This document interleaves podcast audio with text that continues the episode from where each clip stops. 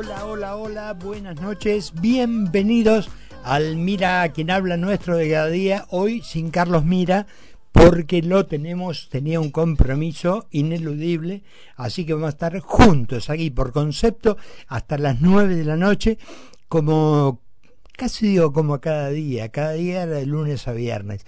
Vamos a estar juntos como cada miércoles y jueves. Bueno, la temperatura en la ciudad de Buenos Aires, 17 grados dos décimas, pasaron apenas 4 minutos de las 8 de la noche en la, en la República. ¿Qué república tenemos? ¿Eh? ¿Qué, qué complicaciones, ¿no? Que hay, ¿no? Todos los días. Eh, yo arranco diciendo que esta corriente política que supimos conseguir un día va a derogar la ley de gravedad. Nos impone cosas tan ridículas y antinaturales como, qué sé yo, la autopercepción, la obligación del resto de reconocer como seres superiores a quienes quieren imponer como mérito sus gustos sexuales y psicológicos eh, no sé, alentándolos y promoviéndolos como si esto fuera un, orgullo, algo para, para sentirse, sentirse superior. Nadie puede, nadie quiere, nadie pudo, nadie quiso prohibir la libertad de que cada quien haga con su cuerpo lo que quiera. Pero eh, si a mí me gusta el vino, por ejemplo, no tengo derecho a eh, querer convencerte de que tomes si no te gusta. No puedo hacer manifestaciones enrostrándote gente tomando vino del pico de la botella y diciendo vos que no tomás, este, sos un ser diferente, inferior o a saber qué cosa. Eh, esta creatividad de la fantasía también genera relatos que son insostenibles, pero como afirmaba Goebbels, miente, miente, miente que algo quedará. Es un tema que estos días tuvo mucho mucha repercusión por declaraciones que hizo eh, Javier Milei referente a los 30.000 desaparecidos. No importa que Luis Lapraña, Luis Lapraña es un ex montonero que aseguró que él inventó, palabras de él, él inventó la cifra de los 30.000 desaparecidos. Textual. Fue una mentira necesaria para que las madres de Plaza de Mayo pudieran solventar gastos.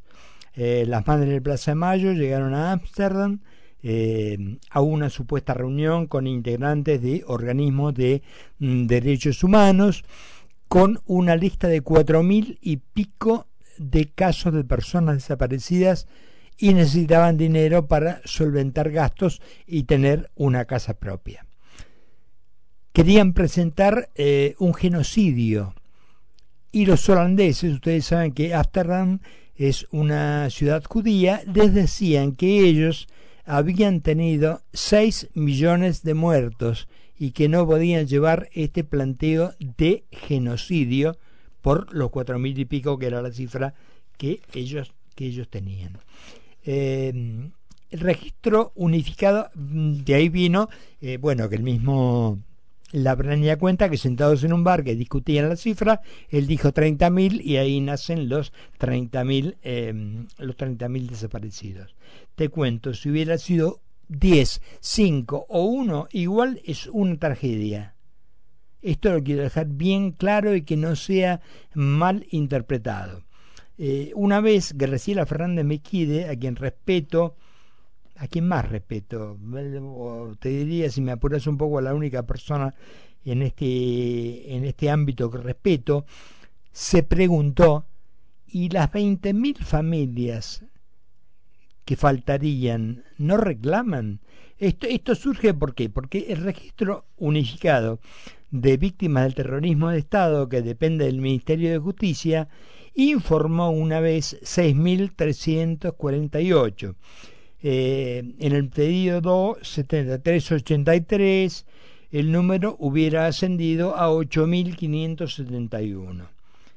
no olvidemos que hay mucha gente que figuraba allí que después milagrosamente o afortunadamente nos dio la alegría de aparecer y me acuerdo de alguien, Carmen Argibay, que fue eh, integrante de la Corte Suprema de Justicia, figuraba y no sé, no figurará todavía como, como que estaba como que estaba desaparecida.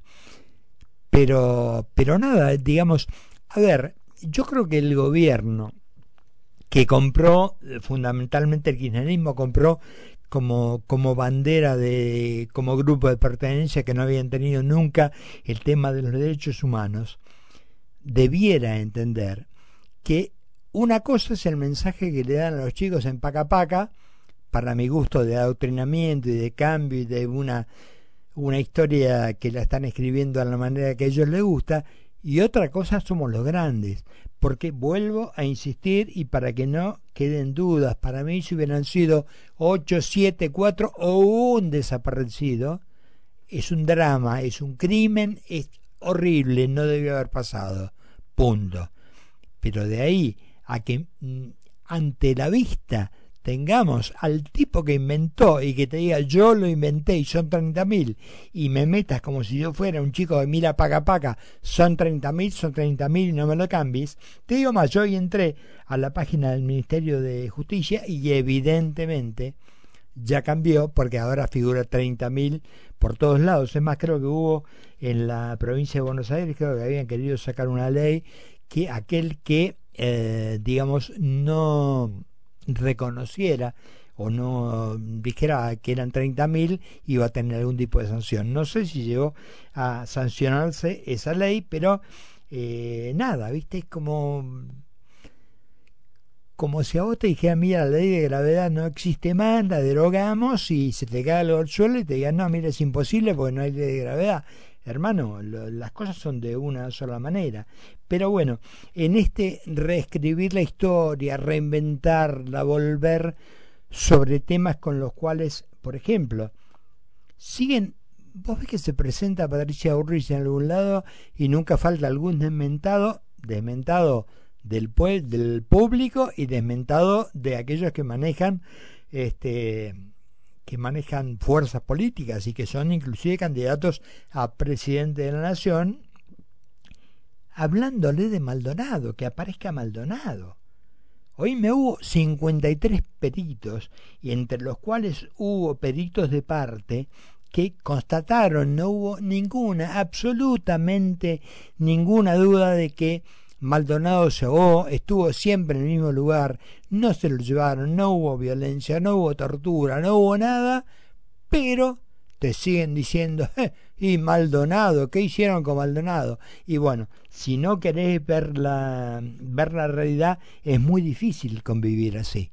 Es, pero muy, es absolutamente difícil. Porque, eh, a ver, ¿qué me vas a negar? ¿La rosadita? Vimos todos como contaban, como contaban los billetes verdes que estaban prohibidos, que no se los podía tener, vimos cómo se los llevaban, vimos que la Báez, eh, por lo menos a nombre de él, tiene media Patagonia, digo por lo menos a nombre de él, porque no creo que sea de él, no creo que sea de él, este, y me lo vas a negar también, ¿qué vas a decir? Vas a decir como dijo un ministro, este, bueno, lo único que se ve en el video es gente contando plata. Chocolate, claro que se ve gente contando plata. Lo de chocolate no tiene nada que ver con lo que nos está ocurriendo ahora con las 48 tarjetas de débito que después vamos a vamos a vamos a hablar de, de ese tema. Pero bueno, para cerrar esto de la historia que nos quieren reescribir, nos quieren contar, ojo, nos quieren contar la historia. Por eso hacía el, el, paralelo con los chicos y con Paca Paca que no lo vivieron. Pero los grandes lo vivimos. O sea, no me puedes venir a contar algo que no es porque yo lo viví y porque lo vi y porque sé cómo fue. Entonces, en esto de seguir trayendo fantasmas y seguir enrostrando cosas que no son como son, yo apelaría a una frase de Cicerón del año 63 antes de Cristo. 63 antes de Cristo, le dijo a Catilina, que era un tipo que permanentemente quería voltearlo, quería, quiso asesinarlo, quiso este, crear un conflicto tremendo, Cicerón le dijo, quousque tandem abutere, Catilina, paciencia nostra. ¿Hasta cuándo vas a usar, Catilina, o los que sea, de la paciencia nuestra? Carlos Mira y Carlos Poncio hacen Mira quien habla por concepto 955. ¿Sabías que todos los accidentes por inhalación de monóxido de carbono son evitables? Chequea que la llama de tus artefactos sea siempre azul. No olvides ventilar los ambientes